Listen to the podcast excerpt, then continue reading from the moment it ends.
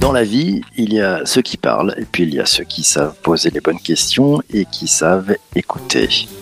Si j'avais une heure pour résoudre un problème et que ma vie dépendait de la solution, je passerais les 55 premières minutes à déterminer la bonne question. Et une fois que je saurai la bonne question, je pourrai résoudre le problème en moins de 5 minutes. Cette citation, c'est celle d'Albert Einstein. Et si, au lieu de l'assertion, de l'affirmation de sa propre vérité, le questionnement permettait des conversations plus riches et un changement dans les relations. Et si on utilisait cette bonne pratique dans nos échanges sur les réseaux sociaux? Pour en discuter tous ensemble, l'invité qui vient nous livrer ses secrets pour poser les bonnes questions est Lucie Léger, coach professionnel d'équipe. Bonjour Lucie. Bonjour PPC.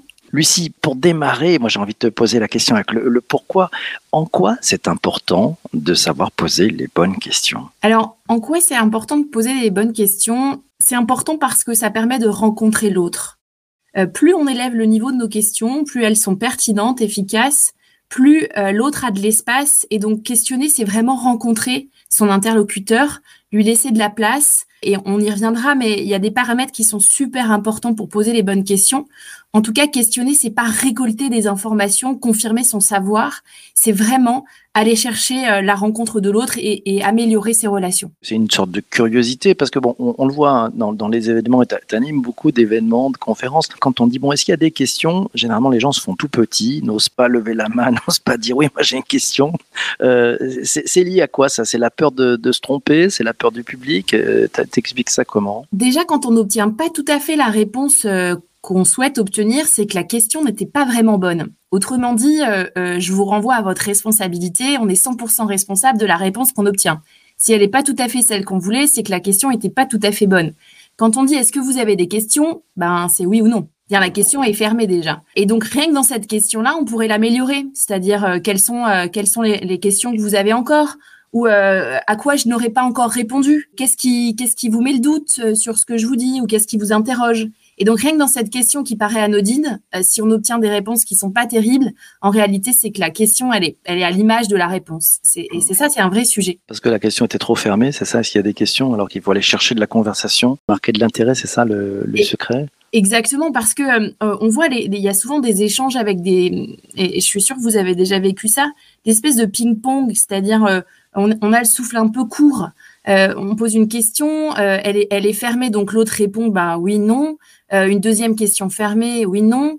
Euh, troisième, et puis en fait, il n'y a pas d'échange, il n'y a pas de rencontre parce que euh, quand vous avez le sentiment que vous avez un peu, c'est un, peu un effet ping-pong, c'est qu'il n'y a pas vraiment de rencontre parce que le questionnement n'est pas bon et le questionnement ne, ne permet pas cette rencontre. En introduction, je parlais un petit peu des secrets, puis de, comment on peut utiliser ce mode de questionnement dans nos échanges sur les réseaux sociaux. Qu'est-ce que tu as observé sur, sur les réseaux sociaux? Et juste après, je prends les, premières questions qui, qui arrivent d'ailleurs. Les, les, questions dans les réseaux sociaux, euh, c'est pas vraiment des questions. C'est-à-dire, euh, et c'est à peu près euh, la même chose dans la vie, dans la vie courante. C'est-à-dire, euh, les questions qu'on appelle, et on pourra y revenir, hein, questions ouvertes et questions fermées, c'est bien, mais, mais c'est trop simpliste. Et puis on voit bien que les gens ont conscience de ça, mais ça ne transforme pas. Ces questions-là, elles sont, elles sont dans le contrôle et elles sont euh, dans la maîtrise. C'est-à-dire elles sont fermées à l'échange parce que culturellement, on cherche soit, euh, et c'est le savoir hein, qui, qui, qui, est encore, et c'est dommage hein, parce que le pouvoir, c'est pas le savoir. et donc, en fait, on cherche à vérifier ce qu'on sait déjà ce qu'on suppose. On cherche à influencer l'autre euh, pour voir s'il est d'accord avec nous. On cherche à le confronter parce qu'on pense qu'on a raison. Ou on cherche à montrer qu'on sait parce que euh, euh, nous, on a envie d'émettre notre avis. Donc, en réalité, ce sont pas des questions vers l'autre, ce sont des questions égoïstes qui sont centrées vers nous et, donc qui sont à, notre intention à nous. Mmh, pas mal ça. J'aime beaucoup. Je prends la question de Mohamed. Il nous dit le questionnement et la rencontre de l'autre. La rencontre de l'autre passe-t-elle par la rencontre de soi? Connaître ses biais, ses, croyances euh, limitantes. La rencontre de l'autre, c'est euh, c'est d'abord sa rencontre à soi. Je suis hyper d'accord avec ça. C'est-à-dire, euh, et c'est vrai pour tous les sujets. Quand euh, j'accompagne des managers et, et qui veulent mieux communiquer, d'abord, il faut qu'ils communiquent mieux eux-mêmes. C'est-à-dire, ils veulent que les équipes communiquent mieux, mais c'est d'abord leur sujet. Et ben, c'est pareil pour le questionnement, c'est certain. Avec cette idée, et ça me permet de le dire, que une bonne question, parce que c'est le sujet qui nous, qui nous amène aujourd'hui, une bonne question, c'est quand elle est alignée avec notre intention et que notre posture va avec. C'est-à-dire, est-ce que quand je questionne, je veux confirmer quelque chose et à ce moment-là, euh, la question peut être un peu plus fermée à l'échange. Et c'est le cas, par exemple, un manager avec son équipe euh, qui, euh, en conclusion d'un entretien individuel, dirait à, son, à, un de ses collaborateurs, est-ce que vous êtes d'accord avec ce point-là? Là, on chercherait à confirmer, en tout cas à avoir une affirmation. Est-ce qu'on cherche à comprendre la position de l'autre? Et là, dans les réseaux sociaux, euh, ben bonjour, hein, l'angoisse, parce que c'est pas vraiment l'idée. Euh, c'est-à-dire comprendre la position de l'autre, c'est-à-dire que c'est savoir aussi l'écouter. C'est pas parce qu'on écoute quelqu'un qu'on est forcément d'accord avec lui. On peut chercher à le comprendre sa position. Est-ce que notre intention c'est de confronter quelqu'un? Est-ce que c'est de l'écouter, de le découvrir? Est-ce que c'est de lui laisser de l'espace? Donc une bonne question, c'est d'abord est-ce que elle est alignée avec mon intention? Et quand je rencontre quelqu'un, est-ce que mon intention, c'est vraiment de lâcher prise et, et donc tout est possible? Ou est-ce que c'est de pouvoir confirmer à peu près ce que je sais déjà et donc pas vraiment le rencontrer? En tout cas, une bonne question, c'est une question qui met en mouvement et qui est intéressante pour moi et pour l'autre. Une question, c'est au milieu en vérité. Et c'est intéressant parce que quand on regarde la définition du Larousse, elle est très euh, archaïque cette définition, même si j'aime beaucoup euh, euh, la langue française, parce que en fait, une question, c'est une demande pour obtenir une information ou vérifier ses connaissances. Et pour moi, c'est pas que ça une question, parce que ça, ça fait très interrogatoire en vérité, ça fait très ping-pong dans les relations. Et des bonnes questions, c'est des questions qui ouvrent des perspectives à l'autre et aussi à moi. Qu'est-ce que tu dis, pour euh, reprendre un tout petit peu le, les propos d'Éric Berne, qu'est-ce que tu dis après avoir dit bonjour? C'est quoi la première question que tu poses quand tu rencontres quelqu'un? La première question, c'est celle que tout le monde pose, c'est-à-dire comment ça va? C'est culturel ça. Euh, on, peut pas vraiment se passer de cette question, euh, en tout cas si on a vraiment envie, mais c'est une fausse question ça par exemple. Comment ça va? Parce que la plupart des gens ont plutôt envie qu'on leur réponde oui, oui ça va, et quand les gens répondent sincèrement bah non ça va pas trop, on se dit ah mince j'en ai pour une demi-heure. Donc c'est vraiment une fausse question comment ça va, mais elle est culturelle, c'est-à-dire derrière un bonjour il y a souvent euh, comment ça va? ou euh, comment va la famille, vous avez mis combien de temps vous avez mis pour venir? Ce matin. Ça c'est des questions que je pose quand je rencontre quelqu'un par exemple en formation, en accompagnement où est-ce que vous habitez C'est des petites questions, mais qui euh, permettent en tout cas d'amorcer un peu la conversation autrement par juste un, sec euh, comment ça va. C'est-à-dire, on peut pas amorcer une conversation avec un comment ça va, c'est une fausse question, c'est une question culturelle. Donc tu recommandes plutôt les questions euh, qui montrent que tu as un intérêt envers l'autre, et un vrai, c'est ça? Oui, c'est ça. Euh, et ça peut être des questions super bateaux. Euh, par exemple, quand j'allais euh, régulièrement dans des dîners avec avec des clients, je regardais la presse régionale et je me disais c'est quoi les dernières actus? Et puis je me préparais deux trois questions sur les actus régionales et, en fait j'amorçais la conversation comme ça. En fait, les, personnes elles ont un besoin hein, fondamental, c'est d'être écoutées. Elles ont, elles ont plusieurs, hein, mais il y a un besoin fondamental, c'est d'être écoutées, de comprendre et de s'exprimer et d'être écouté. C'est-à-dire, l'être humain est assez égoïste. Il a envie de parler de lui. Et quand on questionne, on a souvent des questions à l'image de, de, notre intention, c'est-à-dire on veut vérifier des choses qu'on sait déjà ou on, on, cherche la maîtrise et le contrôle parce que l'inconnu nous fait peur. Mais une question, une bonne question, c'est une question qui est bonne pour les deux parties en réalité. Question de, de Stéphane, euh, alors qu'il nous sort un acronyme incroyable que tu vas nous expliquer. que penses-tu du fameux CQQCOQP alors, qu'est-ce que c'est d'ailleurs? Le CQQ, c'est occupé. C'est euh, c'est un acronyme euh, qui euh, est souvent utilisé par des formateurs ou des coachs sur le questionnement parce que ce qui a été fait jusqu'ici est un peu basique et un peu simple, voire simpliste. C'est d'ailleurs pour ça que ça marche pas vraiment. CQQ, c'est occupé, ça veut dire comment, quoi, qui, combien, où, quel et pourquoi. Donc c'est les fameuses questions ouvertes, elles sont simplifiées en disant si vous pensez à cet acronyme, en gros vous allez vous en sortir. Mais c'est très simpliste parce que question fermée, juste pour la pour faire court, on regarde du CQQ c'est occupé qui est question ouverte. Les questions fermées, c'est des questions qui commencent par est-ce que est-ce que euh, tu ne penses pas que blablabla euh, bla Donc euh, ça, ça veut dire que c'est votre intention hein, qui est dans la question. Est-ce que est-ce que tu penses que? Verbe sujet, c'est-à-dire penses-tu qu'il existe? Ça c'est pareil. Et y a-t-il y a-t-il euh, le choix euh, dans les chaussettes de Noël? Euh, Non, il n'y a pas le choix. Ok? Donc ça, c'est des questions qui sont fermées. Est-ce que c'est des questions qu'on pose en majorité? C'est vraiment toutes les questions qu'on pose. Et plus c'est long, plus votre réponse est dans la question. Et donc c'est comme ça qu'on détecte les questions fermées, c'est que votre avis est dans la question. Donc c'est, il y a même des, des fausses questions. C'est vous avez votre avis, puis vous avez fameux hein? Et puis là, ça, ça veut dire c'était une question, mais c'était pas vraiment une question. Donc le CQQ c'est occupé, c'est ce qu'on appelle, c'est ce qui est utilisé pour décrire les questions ouvertes. Mais j'en pense à peu près pas grand-chose de bien. C'est-à-dire, c'est trop simple en réalité. Et il y a des nuances à mettre. Le C de, de, de, combien, le O de où et le Q de quand, c'est des questions qui semblent ouvertes, mais en réalité, PPC, euh, si je te dis où est-ce que tu habites la réponse, bon, tu sais à peu près où tu habites, je vais pas avoir une grande réponse. Hein. Je lâche pas beaucoup prise dans cette question. Si, je te dis euh, quand est-ce que tu pars en vacances, j'augmente un peu l'ouverture de ma question, mais c'est pareil, euh, c'est pas c'est pas super quoi. Donc euh, si, si je te dis combien t'as d'enfants, c'est pareil. À, mon avis, tu sais combien t'as d'enfants et donc tu vas me répondre assez vite. Donc c'est des questions qui en fait ont été euh, un peu un peu mises comme des questions ouvertes, mais qui globalement sont pas vraiment ouvertes à l'échange. L'idée de ces, trois adverbes, on va dire ça comme ça, c'est que c'est plutôt des questions qui en fait sont semble-t-il ouvertes, mais ça marche pas. C'est c'est pas des questions ouvertes pour pouvoir rencontrer l'autre. Et puis il y a mon préféré. Je me fais souvent, euh, on me rigole souvent autour de moi sur ce P de pourquoi. Je déteste les questions qui commencent par pourquoi, et j'ai arrêté d'en poser. Euh, et mon fils de, de 6 ans n'en pose aucune, donc j'ai quand même gagné ce combat, parce que les questions qui commencent par pourquoi, elles n'ont à peu près aucun intérêt dans les discussions. Alors là, j'ai mes, j'ai mes coachs euh, qui sont ingénieurs qui vont crier au scandale, même les ingénieurs que je connais, euh, parce qu'il y a la règle des, des cinq pourquoi. Alors ça c'est intéressant. Les 5 Y, les 5 les 5 W, c'est ça. Donc je vais pas me faire des, des amis. J'explique la différence. Quand vous êtes dans un processus de fabrication, un processus euh, euh, d'ingénierie, vous cherchez à comprendre l'erreur. Donc vous remontez l'erreur avec l'aide des 5 pourquoi. Vous cherchez la cause. Mais quand vous posez une question à quelqu'un dans la relation, pourquoi euh, tu as mis cette cravate? Cette question n'a à peu près aucun intérêt parce que la personne, 9 fois sur 10, voire même un peu plus que ça d'ailleurs, elle va répondre parce que et parce que c'est vraiment une posture de justification, c'est-à-dire qu'on cherche à on cherche à savoir pourquoi et donc à, comprendre l'autre. Donc ça fait très interrogatoire. Hein. Un pourquoi ça va, deux ça commence à être pénible, trois on se dit bon écoute euh, c'est bon ça suffit quoi. Donc les pourquoi égale des parce que. Et souvent j'accompagne des professionnels de santé sur ce fameux pourquoi et, et, ça ferme la discussion. Hein. Euh, les, par exemple, des pharmaciens avec euh, des patients, pourquoi t'as pas pris ton traitement? Pourquoi il vous reste euh, euh, des, des, comprimés dans votre boîte?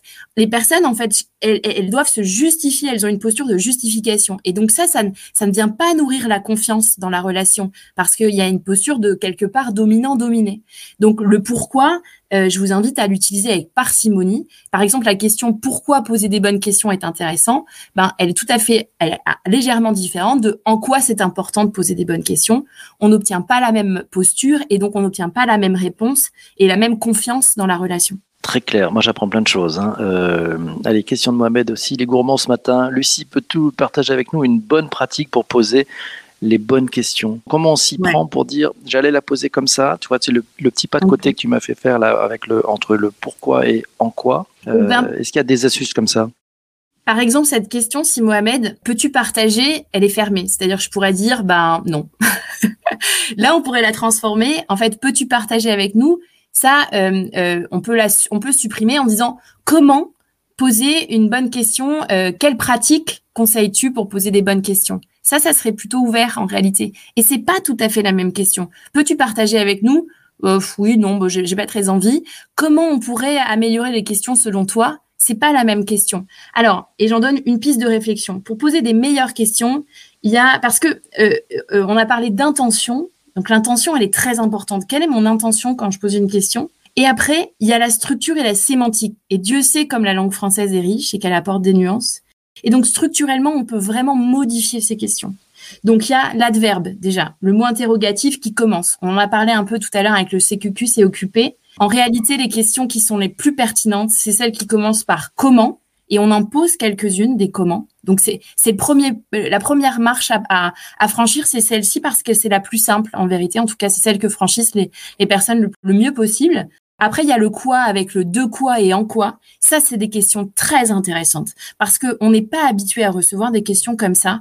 Et ça, c'est une bonne nouvelle. Quand quelqu'un vous pose une question que vous n'avez pas l'habitude de recevoir, alors vous dites des choses que bah, vous ignoriez un peu. Et apprendre des choses quand l'autre nous questionne, bah, c'est super intéressant parce que la relation a un intérêt. Donc, c'est stratégique aussi. De quoi et en quoi, c'est très intéressant parce qu'on n'est pas habitué, donc ça crée un décalage et donc ça crée une attention euh, une attention de l'autre. Et après, il y a quel, qu'est-ce que? Donc, est-ce que c'est fermé? Qu'est-ce que c'est ouvert? C'est pas les mêmes questions. Donc, quand vous êtes habitué à poser des est-ce que, dites-vous ah non, c'est fermé. Qu'est-ce que? Et il n'y a pas grand-chose qui change, mais tout change dans la question derrière. Donc, il y a l'adverbe. Le pronom est intéressant. Au lieu de dire euh, je, dites on ou nous. Par exemple, un manager qui dirait euh, à son collaborateur qu'est-ce que tu décides? Ou qu'est-ce qu'on décide? C'est pas la même question. Et pourtant, on a changé que le pronom. Euh, mais euh, c'est très embarquant et différent. Le verbe aussi. Faire, on utilise des verbes qui sont un peu bateaux, mais notre langue française, elle est hyper intéressante. Le verbe et l'action, qu'est-ce qu'on met derrière, peut, peut tout changer. Le chiffre aussi, mettre des chiffres. J'aime bien faire ça. Quelles sont les trois choses que tu aurais envie de changer dans ta vie ou quelles sont les dix choses que tu aurais envie de faire? Le chiffre qui est très grand permet le rêve, donc vous allez aller chercher de la créativité. Et quand vous dites un chiffre assez faible, enfin c'est-à-dire euh, deux ou trois, vous cherchez l'autre à choisir et donc euh, à stratégiquement les prendre les choses qui sont les plus importantes. Donc c'est pareil, ça met ça met en mouvement l'autre. Et après, il y a le temps grammatical, c'est-à-dire on a des, des, des, temps grammaticaux qui sont d'une nuance incroyable et qu'il n'y a pas dans d'autres langues. Hein. Le conditionnel, c'est le rêve. Qu'est-ce que tu aimerais faire dans ta vie? Qu'est-ce que tu aimerais changer demain? Ça, c'est le temps du rêve, tout est possible. C'est très intéressant d'aller chercher le conditionnel pour aller chercher la créativité, pour sortir du cadre, pour euh, lâcher prise. Le temps du présent, c'est le temps de la compréhension. Qu'est-ce que tu comprends de cette situation? Et puis, le futur, c'est le temps de l'action. Qu'est-ce que tu vas changer concrètement l'année prochaine? Qu'est-ce que tu décides? C'est le présent. Qu'est-ce que tu changeras demain? Pour répondre à la question de départ, l'adverbe est très intéressant, c'est-à-dire se, s'entendre poser des questions fermées. Est-ce que c'est très intéressant d'avoir un warning là-dessus, les transformer en qu'est-ce que ou les transformer en comment. Et puis, j'ai envie de dire, euh, petite astuce, c'est comme ça que je fais progresser les personnes que j'accompagne parce que c'est vrai, hein, c'est possible de changer son questionnement et ça change littéralement les relations et le management qu'on peut avoir dans les équipes. Regardez les interviews politiques, les interviews à la télé, les journalistes ont un questionnement qui, pour la plupart, est d'une pauvreté affligeante parce qu'ils ne cherchent pas à rencontrer la personne qu'ils invitent, ils cherchent à confirmer, à orienter, à influencer, voire à manipuler ce que va dire l'autre. Donc on le voit quand il y a des personnes extraverties, elles s'en sortent bien. Je pense à par exemple à Fabrice Lucchini. Lui, la question, il s'en fiche à peu près parce qu'il sait ce qu'il va dire ou il sait pas vraiment, mais la question n'importe peu. Et il y a des gens qui sont très introvertis et je pense à deux trois artistes que j'ai en tête qui sont complètement annihilés par la pauvreté des questions et qui ne savent euh, bah, que répondre aux questions. C'est-à-dire c'est c'est un effet ping-pong et donc c'est pas intéressant pour le téléspectateur et c'est pas intéressant pour la question qui est la personne qui est invitée. Donc euh, j'ai envie de vous dire quand vous regardez la télé et les interviews, regardez-les faire parce que regarder quelqu'un se planter et voir ce que ça produit, c'est un bon moyen aussi d'avoir un apprentissage différent. Ben dis donc, merci beaucoup Lucie pour ce magnifique cadeau. Je pense qu'il faut que vous réécoutiez l'intégralité de ce podcast pour bien noter tous ces différents points. On a appris énormément, énormément de choses. Autre sujet, tu me faisais penser à, quand tu parlais de Lucinite, ça me faisait penser aussi à un certain Georges Marchais, qui lui arrivait avec ses réponses, les journalistes avec leurs questions, mais lui, il avait déjà ses réponses, et ça changeait plein de choses. C'était fabuleux. Et puis, il y, a la part d'émotion aussi très importante à amener dans les questions. Tiens, je vous donne ma petite astuce et je voudrais avoir juste ton avis, mais on va devoir se quitter malheureusement. Moi, je demandais toujours à mes enfants, quand ils rentraient de l'école, qu'est-ce qui t'a fait aujourd'hui? Qu'est-ce qui t'a fait, euh, t'a rendu triste? Et là, ça a libéré beaucoup la conversation, beaucoup mieux que comment s'est passée ta journée. C'est tout à fait juste. Tu valides? Ah, Je valide. Euh, Barack Obama faisait ça en famille. Il appelait ça la rose et l'épine. Euh, la rose, c'est quoi le meilleur moment de ta journée? Et puis l'épine, c'est euh, c'est quoi le moment le, voilà le, moins sympa ou le plus compliqué?